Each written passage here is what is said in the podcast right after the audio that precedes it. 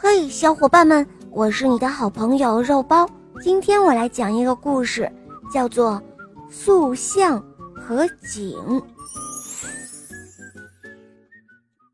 有个人想让人们永远记住他的伟大，就用泥土为自己塑了一座高大的塑像。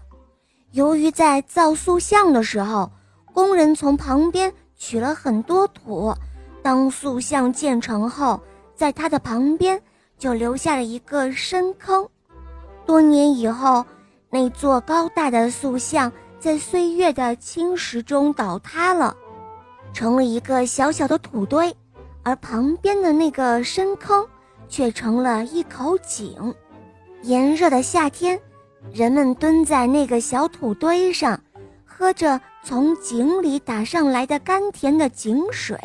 他们说：“哦，这个挖井的人可真伟大。”小伙伴们，这个故事告诉我们，再高大的塑像也会在岁月中风化，也会被人们淡忘。它代表不了伟大，真正伟大的人，往往是那些源源不断的带给人们甘甜的人。